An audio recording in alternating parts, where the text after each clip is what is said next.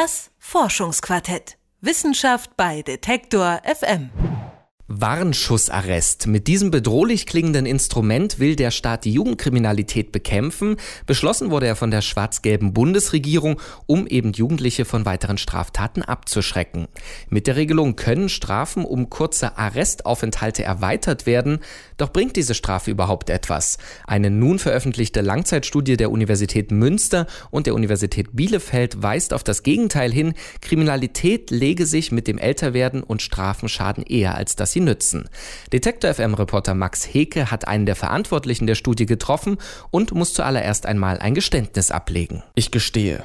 Ja, ich gestehe, auch ich habe es getan. Es war in der siebten Klasse, ich war 14 und die Verlockung war zu groß. In der Filiale einer mittlerweile insolventen Drogeriekette habe ich eine Packung Kekse eingesteckt und bin gegangen, ohne zu bezahlen. Ladendiebstahl. Ich habe eine Straftat begangen. Doch damit bin ich zum Glück kein Einzelfall, wie Jost Reinecke, Soziologe an der Uni Bielefeld, erklärt. Kriminalität ähm, gehört eigentlich im normalen Sozialisationsprozess äh, für Jugendliche dazu. In Zahlen heißt das, 84 Prozent der Jungen und 69 Prozent der Mädchen begehen in ihrer Jugend mindestens eine Straftat. Und die meisten Heranwachsenden brechen im Alter von 15 Jahren das Gesetz. Die Ergebnisse basieren auf einer Langzeitstudie, die seit 2002 in Duisburg durchgeführt wird. 3400 Jugendliche der weiterführenden Schulen wurden wiederholt zu verschiedenen Themen befragt. Haben sie schon mal eine Straftat begangen? Haben sie wiederholt das Gesetz gebrochen? Wie ist ihr Familienumfeld? Was machen sie in ihrer Freizeit? Die Studie von Kriminologen der Uni Münster und Soziologen der Uni Bielefeld gibt einen einmaligen Überblick über die Entwicklung von Jugendkriminalität. Das gängige Vorurteil einmal kriminell, immer kriminell konnte widerlegt werden, so Jost Reinecke, Mitverantwortlicher der Studie. Wir können ja mit unserer Studie äh, die Entwicklung von äh, Jugendkriminalität im Altersverlauf äh, verfolgen und auch äh, Intensivtäter finden also den Weg in die, in die Normalität, insbesondere äh, wenn es Interventionen gibt und äh, wenn, wenn bestimmte Dinge sich äh, verbessern. Intensivtäter machen zwar nur einen geringen Anteil aller Jugendlichen aus, aber sie sind für den Großteil der Straftaten von Heranwachsenden verantwortlich, insbesondere für die Gewaltdelikte. Die Gründe für Straftaten, also delinquentes Verhalten, sind verschieden. Einer steche aber hervor, betont Reinecke.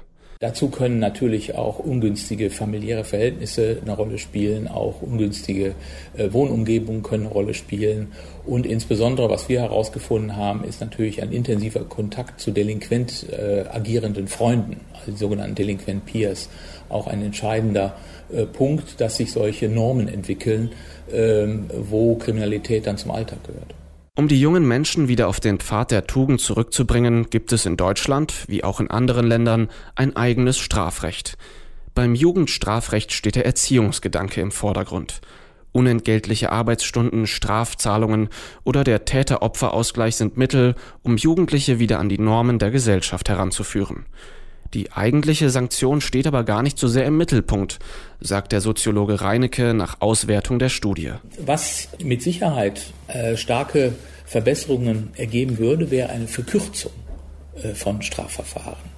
Das heißt, äh, zwischen Tatbegehung und Sanktionierung muss die Zeit verkürzt werden. Das ist genau das, was aber innerhalb der bestehenden gesetzlichen Möglichkeiten machbar wäre. In Ausnahmefällen können Jugendliche mit Haftstrafen belegt werden. Diese Maßnahmen, zu denen seit etwa einem Jahr auch der Warnschussarrest zählt, sollen die jungen Menschen abschrecken und so von weiteren Straftaten abhalten. Die Langzeitstudie zeigte nun aber eher gegenteilige Effekte harter Strafen. Das ist eben halt auch, äh, wo dieses relative neue Instrumentarium des Warnschussarrestes den falschen Akzent setzt, weil die Jugendlichen kommen in eine Umgebung äh, äh hinein, wo die äh, delinquenten Normen eher verstärkt werden, sozusagen, ja. Und äh, genau das Gegenteil passiert von dem, was eigentlich beabsichtigt ist. Ja, und das Schwächen von sozialen Bindungen. Ne? Also Haftstrafen können den Kontakt zu gewaltbereiten Gruppen einfach fördern und soziale Bindungen schwächen. Auch ein anderes Stereotyp, das im Zusammenhang mit Jugendkriminalität Erwähnung findet, konnte in der Duisburger Studie entkräftigt werden. Heranwachsende mit Migrationshintergrund sind weniger kriminell als Jugendliche ohne Migrationshintergrund. Das steht im krassen Gegensatz zu den, zur polizeilichen Kriminalstatistik. Wobei man hier sagen muss, die polizeiliche Kriminalstatistik ist eine reine Anzeigenstatistik. Und die Wahrscheinlichkeit, dass ein Jugendlicher mit Migrationshintergrund äh, angezeigt wird, ist einmal ein Vielfaches höher, als wenn er keinen Migrationshintergrund hat. Hier wird zwischen Hellfeld- und Dunkelfeldstatistik unterschieden. In die Hellfeldstatistik gehen nur polizeilich erfasste Straftaten ein. Zum Dunkelfeld zählen alle anderen Taten, also auch die, die im Rahmen der anonymen Studie genannt wurden. Und auch mein inzwischen hoffentlich verjährter Keksraub gehört dazu. Mittlerweile haben die Teilnehmer der Langzeitstudie die Schule verlassen und sind erfolgreich in der Ausbildung, im Beruf oder im Studium. Auch die Intensivtäter haben, wenn auch mit zeitlicher Verzögerung, den Weg in die Normalität zurückgefunden. Eine weitere Studie, die seit zwei Jahren in Dortmund durchgeführt wird, kommt zu ähnlichen Ergebnissen. Die Verantwortlichen der Studie gehen deshalb davon aus, dass sich Jugendkriminalität mit dem Älterwerden legt. Das Forschungsquartett. Wissenschaft bei Detektor FM.